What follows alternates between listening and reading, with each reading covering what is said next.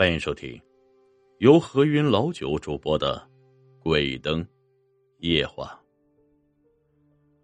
这是发生在解放前的一件事情。那时啊，正值民国初年，军阀混战，民不聊生。有一年正赶上百年不遇的大旱灾，良田颗粒无收，百姓是饥肠辘辘。可是官府腐败。丝毫不管人民的死活。在南方的某县，几个县里的高官在一家酒楼大吃大喝，丝毫没有拿旱灾当一回事。酒过三巡，菜过五味，胡县长一脸醉意的说：“美酒三千杯呀，不喝白不喝，酒肉全下肚，温柔度春宵。”今日全喝醉呀，明日啊接着喝。哎呀，好文采呀！真不愧是一代鸿儒啊！李白、杜甫也不过如此。几个手下阿谀奉承，胡县长早就已经飘飘欲仙。正当得意之时，从楼下冲进来一个人，满面风尘，嘴唇上干裂了几道口子，双膝跪地，苦苦哀求啊！县长大人，三个月无雨，这旱灾已经蔓延全县，百姓已经衣食无着，求你想想办法吧。胡县长醉意朦胧的看了一眼，这个人他认识，一个小小的保长，几天前来闹过县衙，被自己给轰了出去，没想到今天又来了。胡县长笑道：“嘿嘿，先别急呀。”你看这外面的树上还有树叶，哪里来的旱灾呀？看你忙了半天，先喝杯酒，然后该干嘛干嘛去啊！这保长言辞悲切，县长大人，这百姓哀嚎遍野，已是一子而食啊！住口！胡县长摔了酒杯，大怒：“这本官明察秋毫，你没看见那县衙上老百姓送我的匾额吗？”晴天高一尺，大人，你知道为什么是晴天会高一尺吗？包长冷冷问道。这胡县长想了半天，呃，本官一时喝多了。自从你上任以来，贪赃枉法，欺压百姓，巧取豪夺，本县的地皮都被你刮走了一尺，所以天才高了一尺。胡县长怒喝：“他妈的，你个小小保长，胆敢诬陷本大人，给我拉出去毙了！”保长被胡县长的爪牙压着，不能动弹。你这个贪官，我做鬼也不放过你！你会遭报应的。胡县长自觉是个留洋归来的文化人，从来都不怕封建迷信这一套。他咆哮着掏出手枪，将一颗颗子弹打在了保长的身上。保长殷红的鲜血溅了胡县长一脸。几天之后，从宴席上退场的胡县长回到了自家豪宅。自从保长死后，他就没睡过一个好觉。好几次在梦中，他都看见满身鲜血的保长向自己索命。干枯的双手死死的掐着自己的脖子，这夜，同样的噩梦再次惊醒。胡县长一脸的惊恐，觉得脖子有些疼痛，拿过镜子一看，这自己的脖子上竟然有几个血手印，地板上有一行清晰的血脚印。胡县长呆住了，这难道真的有鬼？胡县长自己作恶多端，也害怕有冤鬼报复，所以听从手下的建议，在道观花重金买了一道符。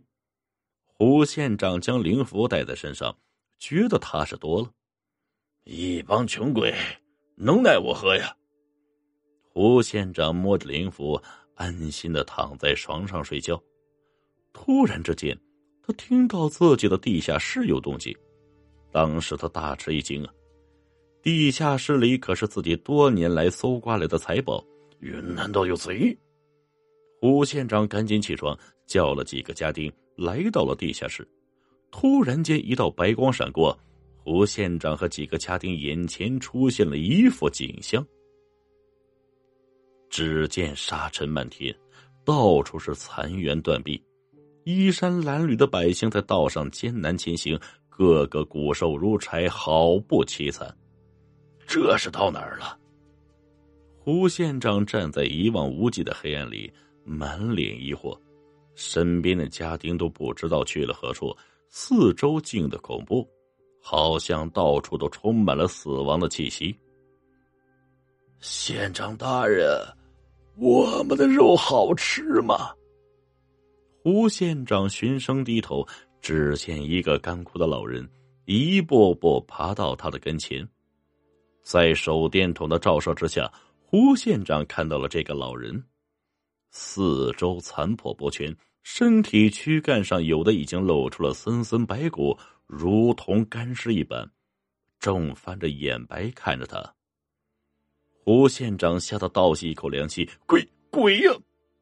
接着掉头就跑，也不知跑了多远，到了一处破庭院，低矮的房屋冒着缕缕青烟。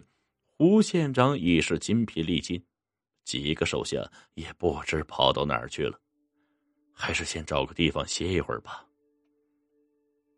胡县长推开房门，只见一个老婆婆在做饭，一口大柴锅在煮着什么东西。他走上前去：“老东西，给我点吃的，快点儿！”老婆婆依旧背对着他：“好啊。”就差你一个了，我们也该吃饭了。看你肥头大耳，一定搜刮了不少民脂民膏啊！取之于民，用之于民，也该是时候了。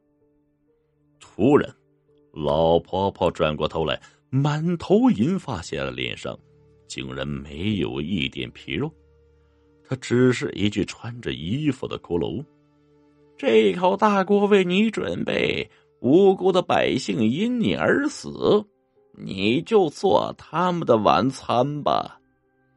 胡县长大喊一声，身体不受控制的前倾，一头栽进了滚着开水的大锅里。在死亡的最后一刻，胡县长看到到处都是被自己残害而死的百姓。一个个向自己走来，一块块的血肉从自己的身上被生生拽了下来。喂！胡县长从梦中惊醒啊，这才发现，原来呀是一场梦。他拍着胸脯，有种劫后余生的感觉。胡县长当即起床，来到街道上，看见满大街都是衣衫褴褛的饥民。一个个泪流满面，走在最前面的几个人抬着一口简陋的棺材，一问才知道啊，善良的百姓知道保长是为他们而死，凑钱买了一口棺材。今天是他出殡的日子，全城的百姓都来为他送行。自己为官数年，只顾搜刮金银，没为百姓做过一件好事。虽然金银无数，但是在百姓的眼里，自己只是一具行尸走肉。金银有花完的一天，活在百姓心里的人却是永恒的。胡县长想明白这一切，心情轻松了许多。他变卖了家产，把自己这些年贪污的巨款都拿了出来，赈济灾民，然后。悄然离去了。本集故事播讲完毕，感谢各位听众的收听，我们呀，稍后再见。